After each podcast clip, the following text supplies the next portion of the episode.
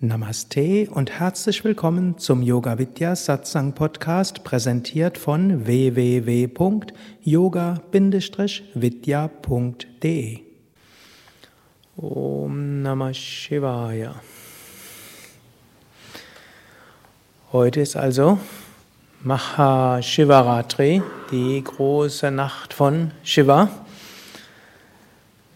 Eine der ganz besonderen Nächte im Jahr, gilt als eine der heiligsten Nächte, in bestimmten Traditionen als die heiligste Nacht überhaupt.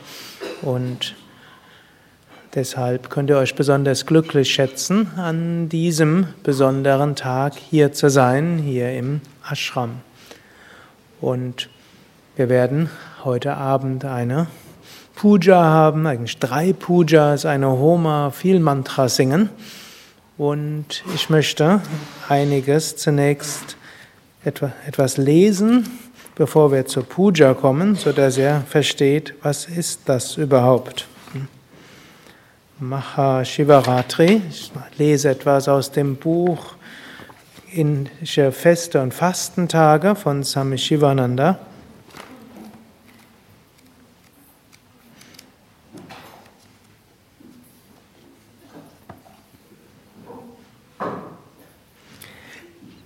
Shivaratri, die heilige Nacht Shivas, fällt auf den 13. oder 14. Tag nach Vollmond im Monat Palgun im Februar, März.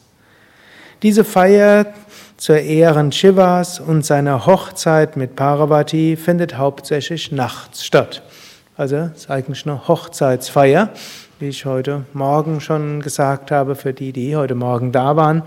Hochzeit von Shiva mit Parvati.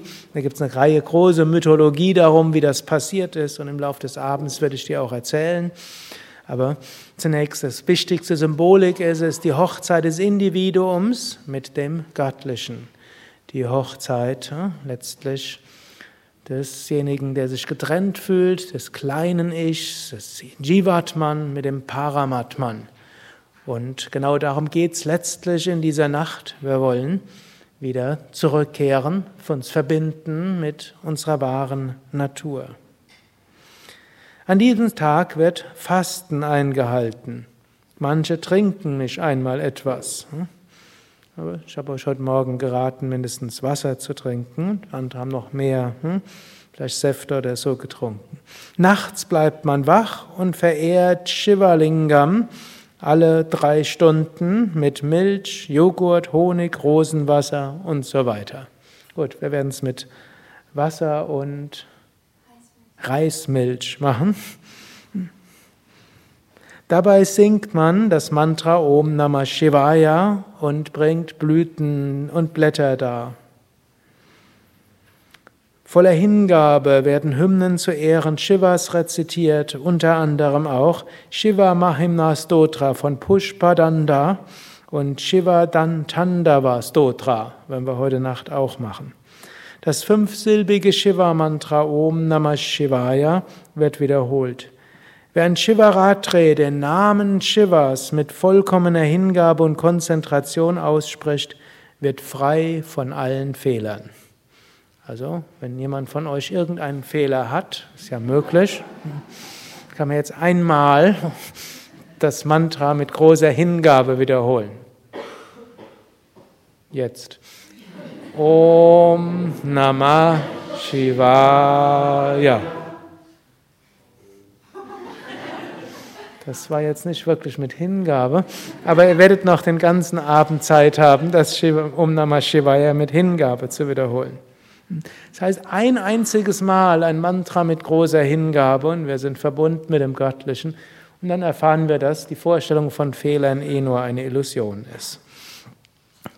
Realistisch gesehen ja, werden die wenigsten das Mantra mit vollkommener Hingabe wiederholen. Also dann müssen wir es halt umso häufiger mit so viel Hingabe wie möglich wiederholen.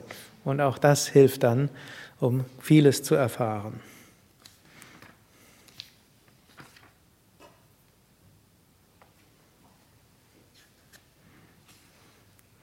Gut, es gibt jetzt mehrere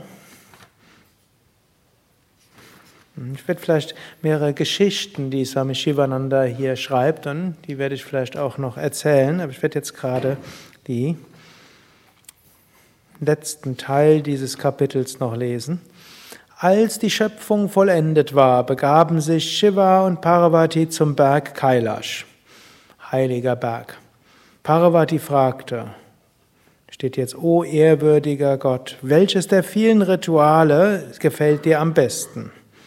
Und Shiva erwiderte, die vierzehnte Nacht nach Vollmond, die Nacht vor Neumond, in der abnehmenden Phase des Mondes im Monat Palgun ist mein Lieblingstag. Er ist bekannt als Shivaratri. Wenn Verehrer dort fasten und mir rituelle Opfer bringen mit Milch und Wasser, dann werde ich ihnen erscheinen.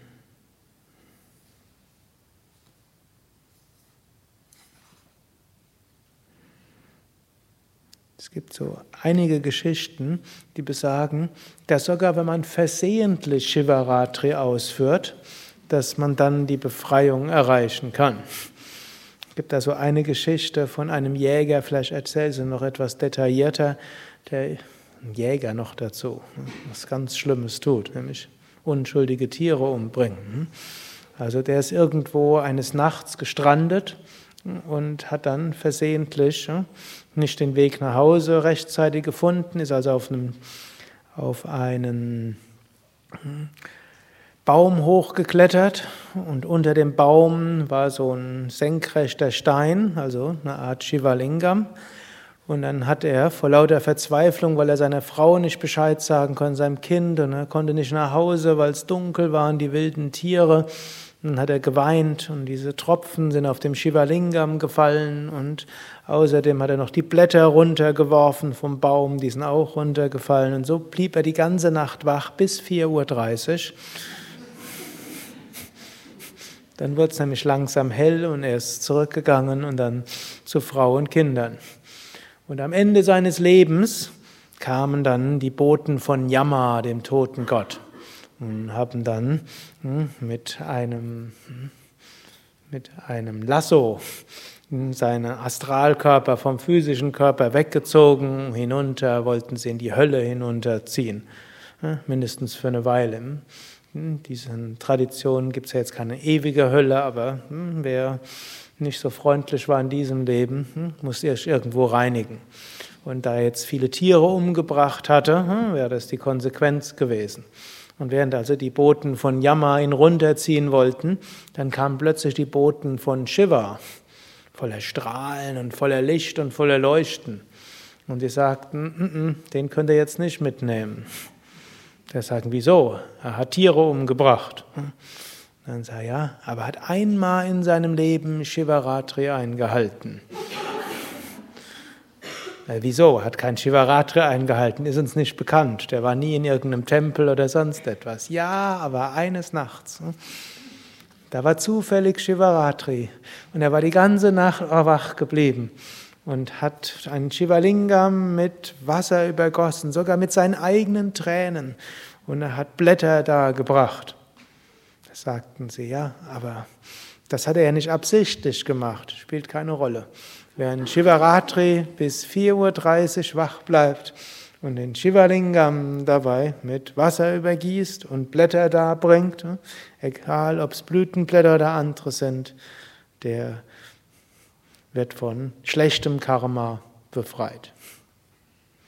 Gut, ob er das jetzt glaubt, weiß ich nicht. Ob ich es glaube, weiß ich auch nicht.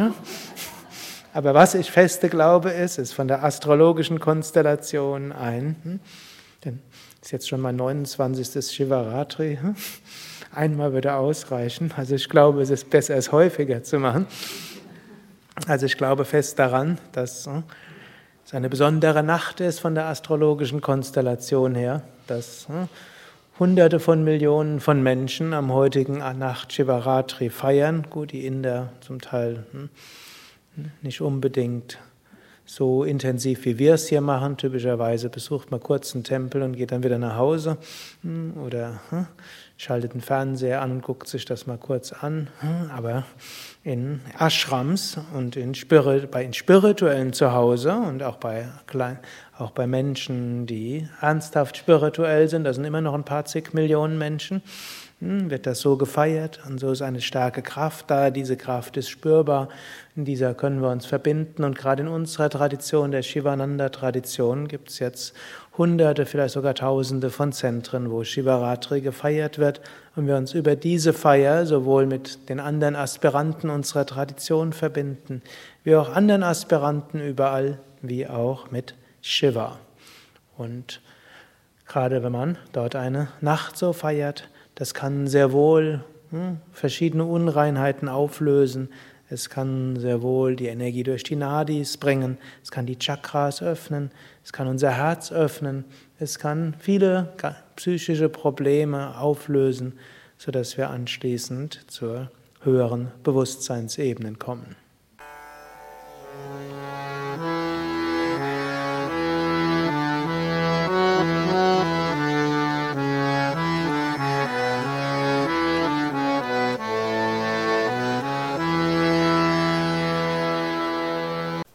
Dies war also die aktuelle Ausgabe des Yoga Vidya Satsang Podcasts, präsentiert von www.yoga-vidya.de